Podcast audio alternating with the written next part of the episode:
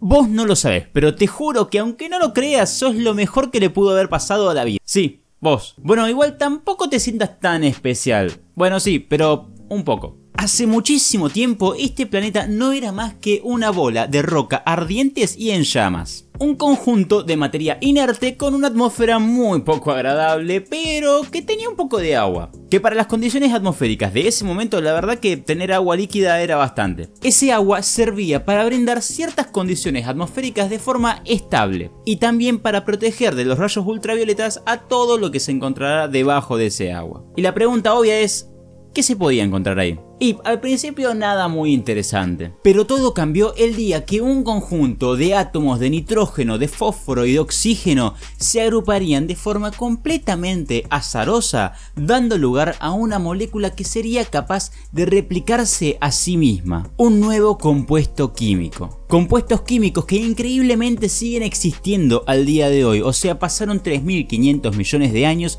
y todavía siguen existiendo. ¿Por qué? Porque se encuentran protegidos. ¿De qué manera protegidos con el mejor envoltorio biofísico que existió jamás en el planeta. ¿Cuáles? Los seres vivos. ¿Y de qué compuesto químico estoy hablando? Estoy hablando del material genético ese ADN que encontramos en el núcleo de cada una de nuestras células. Pero ¿cómo son nuestras células? ¿Qué características tienen? ¿Cómo hacen para poder proteger a todo este material genético que es tan importante? Bueno, calma. Eso lo vamos a responder el día de hoy.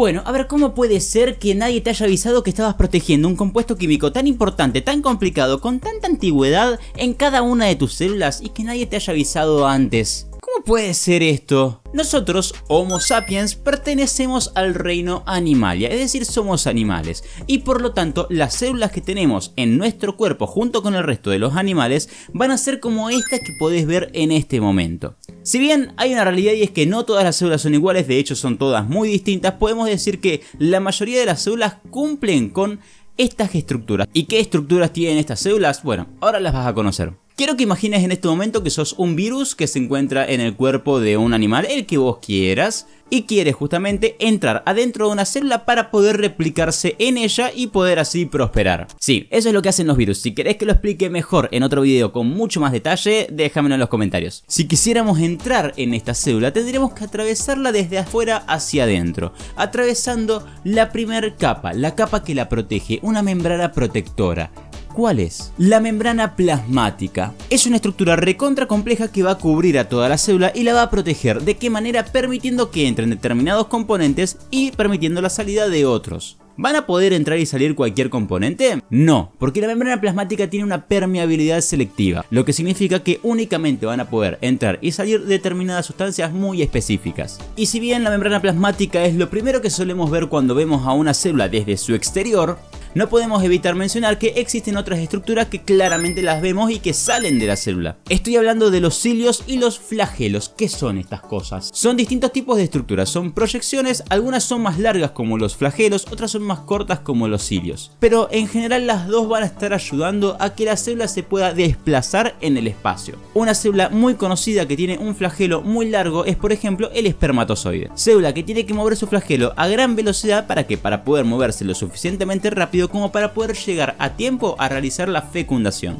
¿Y adentro qué hay adentro? Adentro hay un montón de cosas, muchísimas. Adentro tenemos por ejemplo al aparato de Golgi, que sí, es raro llamarle aparato porque uno generalmente relaciona la palabra aparato con algo tecnológico. Pero en realidad le damos este nombre porque justamente resulta de el conjunto de elementos, de un sistema de elementos organizados. Se trata de un conjunto de sacos o de bolsas que de forma simplificada lo que hacen es tomar moléculas que son simples para transformarlas en moléculas que son mucho más complejas. Y estas moléculas que son complejas van a estar enviándolas a distintas partes de la célula, donde justamente sean necesarias. ¿Y cómo la van a enviar? La van a empaquetar con un envoltorio que le vamos a llamar lisosomas. Los lisosomas son estructuras que se van a encontrar sueltas en el interior de la célula que van a tener a estos compuestos que mencionamos antes y lo van a estar llevando de un lugar a otro donde la célula justamente los necesite. Asimismo, hay otra estructura que es bastante parecida, o por lo menos lo es desde un punto de vista estético. Tiene una forma muy similar, lo cual en realidad no debería sorprendernos, porque vemos esta forma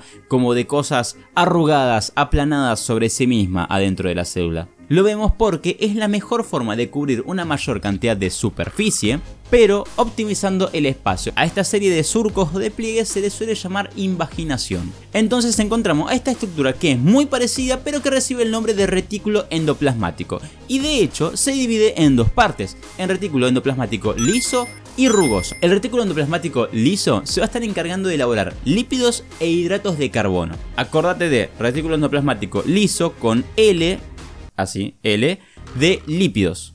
Así no te olvidas.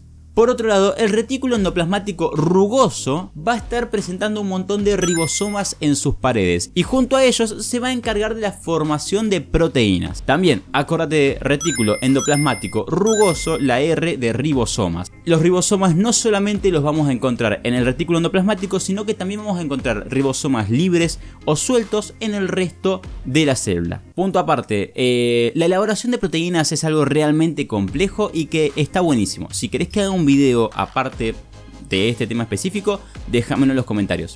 Bueno, dije recién que los ribosomas lo podemos encontrar como estructuras pequeñas que van a estar sueltos también en la célula.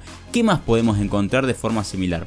Por ejemplo, podemos encontrar a las vacuolas, que básicamente cuando hablamos de vacuolas en las células es como una forma elegante de llamarle a las bolsas o envoltorios.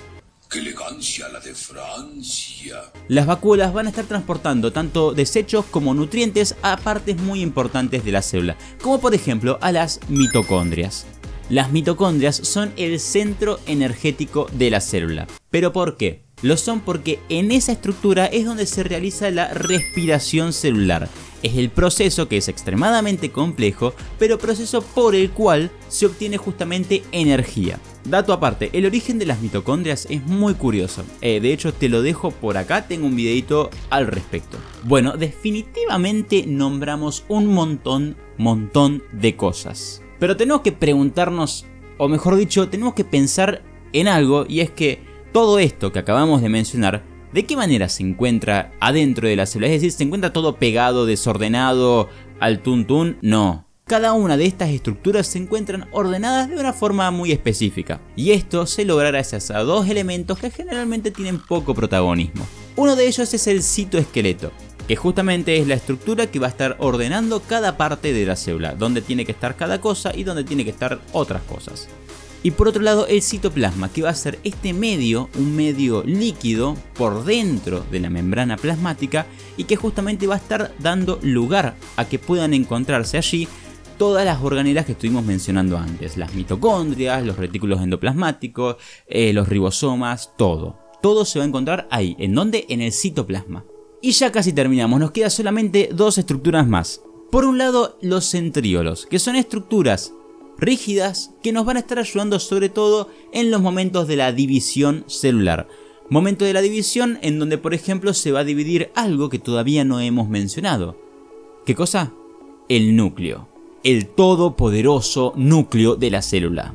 El núcleo es esa hermosísima cajita redonda que se encuentra en el medio de la célula protegida justamente por una membrana nuclear y que va a estar albergando adentro eso que llamamos ADN, que es la información que va a tener la célula para justamente poder saber cómo tiene que comportarse, qué tipo de célula ser, qué tipo de proteínas tiene que codificar esta célula, eh, cómo tiene que replicarse, cuándo tiene que replicarse, todo lo que la célula es, lo es gracias a eso que se encuentra adentro del núcleo. Ese compuesto químico que se formó hace más de 3.500 millones de años atrás, formado azarosamente por nitrógeno, fósforo, oxígeno, se encuentra ordenado muy específicamente adentro de esa membrana y perpetuándose con cada una de las divisiones celulares que atraviesan cada una de las células que conforman a nuestro cuerpo. Y cada una de esas organelas, con cada uno de los procesos específicos que realizan cada una de ellas, está pasando ahora mismo mientras vos mirás este video en cada una de los millones de células que tenés en tu cuerpo. Sí, es un montón. Y como es un montón, hasta acá llego yo el día de hoy. Nos vemos en el siguiente video, probablemente hablando de más células y más cosas que hay adentro de nuestro cuerpo, pero que no las vemos, pero que sí están, aunque no las veamos y aunque no sepamos que estén, están ahí para mantenernos a nosotros con vida. Recordá que podés seguirme en todas mis redes, me vas a encontrar como guille-bio. Recordá que podés darle me gusta a este video, si te gustó podés suscribirte y hacer todas esas cosas. Y obviamente, si te gusta este proyecto de Un Dato de Color, puedes apoyarme en la página de cafecito.app. Nos vemos en el próximo video.